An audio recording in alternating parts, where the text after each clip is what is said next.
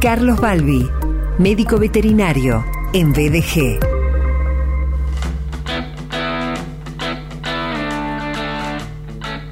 Carlos querido, ¿cómo estás? Bienvenido. Buen día, Sergio, buen día a todo el mundo, ¿qué tal? Muy bien, yo muy agradecido, contento, más sereno porque ha descendido la temperatura, llovió, se respira de otra manera. Sí, exactamente, nos dio un respiro, por suerte el calor aflojó bastante, así que bueno, ahora tengo un poco de energía para el último porcito que queda y ya, ya estamos. Eh, y, también es esto de, los eh, de las oscilaciones térmicas eh, también impacta en la vida de los animales. Sí, totalmente. En realidad estamos teniendo cuadros de, tos perruna generalmente, pero debido a que el aire acondicionado estaba muy bajo, los perros se ponían directamente debajo del aire, eso les secaba la garganta y empezaron los cuadros respiratorios.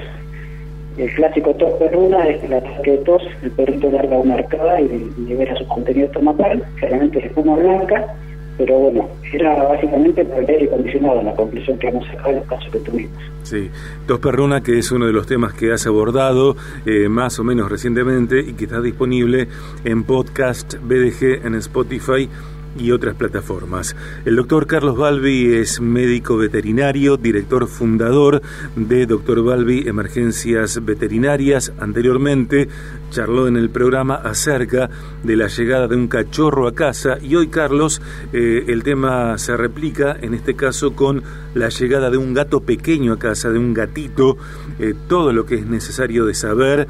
Eh, pensamos en adaptación, preparación del ambiente, rutinas, juegos y la cantidad de, detalles que surgen a partir de que alguien eh, lleva o llega, porque puede llegar por sí mismo, sin que nadie lo lleve, un pequeño gato al hogar. Eh, ¿Qué empieza a suceder cuando esto ocurre? Exactamente, bueno, justamente eh, todos tenemos más o menos un sentido común para cuando llega un perrito a casa, es un bebé, es un chico, va a hacer travesuras, va a morder esto, aquello, justamente la edad de cambiar los dientes, va a morder todo lo que pueda. Pero cuando llega un gatito a casa, tenemos que pensar cómo piensa el gato para poder entenderlo de mejor manera, porque ni cerca es un perro chiquito, pero ni cerca entonces, les voy a explicar un poquito cómo es la especie felina, cómo es el individuo felino, cómo son sus características de especie, cómo se comporta, cómo piensa. Es muy, muy diferente a un cachorrito. Por empezar, el gato es solitario, no precisa una manada como el perro. Es extremadamente individualista, es muy territorial, muy independiente es un depredador, pero a su vez sabe que es uno de los depredadores más chicos del ambiente, de la naturaleza, por eso también es vulnerable, y es de hábito nocturno. Entonces tiene una característica muy, muy, muy diferente al cachorrito canino, muy diferente, el extremo, el otro extremo, diría yo. Por eso es cuando tenemos un chiquitino de esto a casa, él necesita un compañerito, un amiguito, como muchas veces piensan los dueños, no, voy a tener a alguien para que juegue puede jugar como puede ser que se odie en toda su vida y no haya onda, no haya relación, no haya nada. Entonces, el gato primero piensa en el gato. Por eso muchas veces nosotros interactuamos con un cachorrito, le tiramos la pelotita, vuelve, hay una interacción que, el, perro mismo ha fascinado. El gato no es tan así, es más, según la personalidad del gato, puede que te dé bolilla y puede que esté muy cómodo en sillón y mire por otro lado diciendo, yo estoy acá cómodo, perfecto, no me moleste que estoy barrero. Entonces, todo esto hace que tengamos que empezar a pensar como gato. Con respecto al territorio, es justamente cómo tenemos que adaptar nuestra casa. Y es extremadamente, uno no se lo imagina. ¿Por qué? El gato es un cazador nocturno, solitario, cazador, explorador, extremadamente territorial. ¿Qué quiere decir esto? Que su territorio no le gusta compartirlo con nadie, tiene que estar bajo control hasta el último hasta el último ropero y todos los muebles y todo lo que es marque con solor, los rayes, el rasque, orines, etcétera, etcétera, va marcando y sus hormonas propias, tiene que permanecer de esa manera y no puede estar desordenado, ni movimientos bruscos, ni cambiado de lugar, nada por el estilo. Por eso una mudanza para un gato es terrible, terrible, le aparece. Carlos, el gato es eh, celoso. Es individualista al extremo. Él es él. Está primero él y después ve qué hace. Por eso mismo, es muy, muy diferente a un cachorrito que quiere compartir, interactuar, jugar, ama jugar con nosotros, ama la manada, ama a los compañeritos, los hermanitos, la familia, quiere jugar con todo el mundo. El gato puede que sea algo así, bajo porcentaje, o que sea el otro extremo. ¿No es cierto? Que no le dé bolilla, que haga su vida, que pida eh, comida cuando tiene hambre, y hasta interactúa, y el resto del día se plancha en casa eh, generalmente en lugares altos, mirando su territorio, pero en lugares seguros. Diferente al perro que está en el territorio, acostado en el medio, en el medio del comedor, en el medio del living, en el territorio. Es muy diferente. El gato nunca se pondría en el medio y menos en el piso. Es muy vulnerable.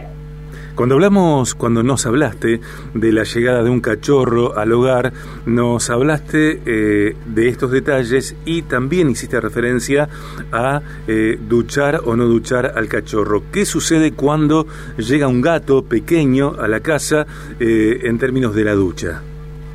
Exactamente lo mismo. Si bien si ese cachorro estuvo mamando calostro de una manera adecuada, de una gata cuidada adecuada, que ha tenido buenas defensas, esas defensas le van a llegar mucho más lejos en el tiempo de un cachorro canino. O sea que va a tener más defensa. Por eso que el plan sanitario de un bebé ferido se empieza más tarde, dos meses, tres meses, bastante más tarde que un canino. Pero pasa lo mismo, digamos, si nosotros sometemos a una ducha y que el animal se enfríe, a ver resfrío y empiecen las signos de, de, de resfrío, puede terminar enfermo. Entonces no conviene arriesgarse a ese extremo. El gato en sí es muy, muy limpio, extremadamente limpio.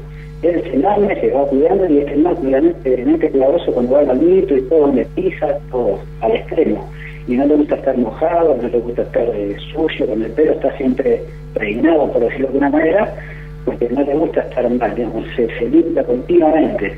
Entonces no haría falta someterlo a un baño, a mojarlo completo, sobre todo cuando llegó a casa que lo vamos a estresar más todavía que el pronto ambiente.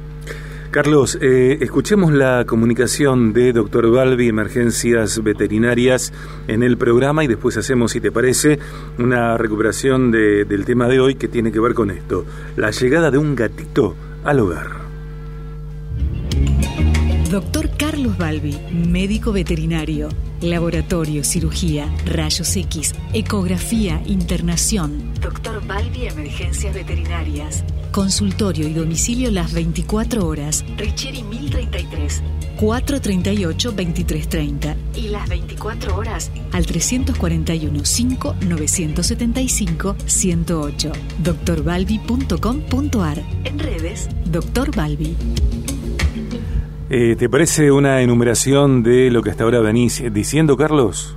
Exactamente. Cuando uno lleva un gatito a casa, bueno, llega justamente de algún vecino, de algún lado, llegó la mascota a salir a casa, tenemos que buscar y asesorarnos justamente de cómo es esa especie, qué características tiene, qué costumbres tiene, qué comportamiento.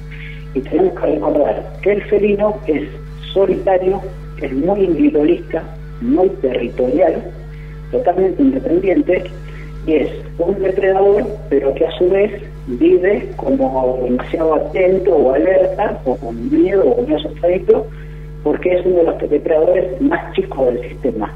Entonces a su vez es sabe que es vulnerable y tiene hábito nocturno.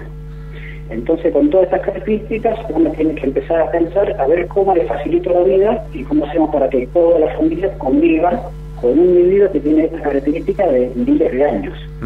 Por eso es que en casa tenemos que hacer algunas tarimas, limpiar el, el, arriba el, bajo arriba de la mesada, arriba de la ladera. Son lugares clásicos que el gato va a usar para ir subiéndose y vigilar su territorio desde arriba. Entonces podemos poner eh, una estantería, dos, tres, haciendo una forma de escalera. Podemos poner rascadores por varios lugares de la casa es una pequeña adaptación que hay que hacerla para que el gato no esté estresado, no empiece a cargar a cargar, ¿no es cierto?, se puede digamos, estar eh, contento, distendido, y él necesita, necesita todos esos ambientes para andar por arriba ¿eh? y sentirse seguro. Poder dormir una siestita arriba de la ladera muy común, todos los clientes que tenemos nos cuentan lo mismo. El gato duerme arriba de la ladera, sí, porque sube el calorcito del motor y está en un lugar seguro mirando su territorio. Así que invitamos a toda la, audiencia que cuando llega un cachorrito feliz a casa pueden acercarse a la emergencia arteriaria para asesorarse, más allá del plan vacunal, del plan sanitario, de las parasitaciones, cómo debemos actuar con un felino que es muy, muy diferente a un canino. Bien. Carlos, este viernes, día feriado por el día eh, que tiene que ver con la memoria y bueno y es tan caro a Argentina, los servicios en Doctor Balbi, emergencias veterinarias, eh, se mantienen como siempre. Absolutamente normales, las 24 horas todo el año. Navidad, feriado, Año Nuevo, Domingo, estamos siempre abiertos. Y este 24 de marzo, Día de la Memoria por la Verdad y la Justicia, también.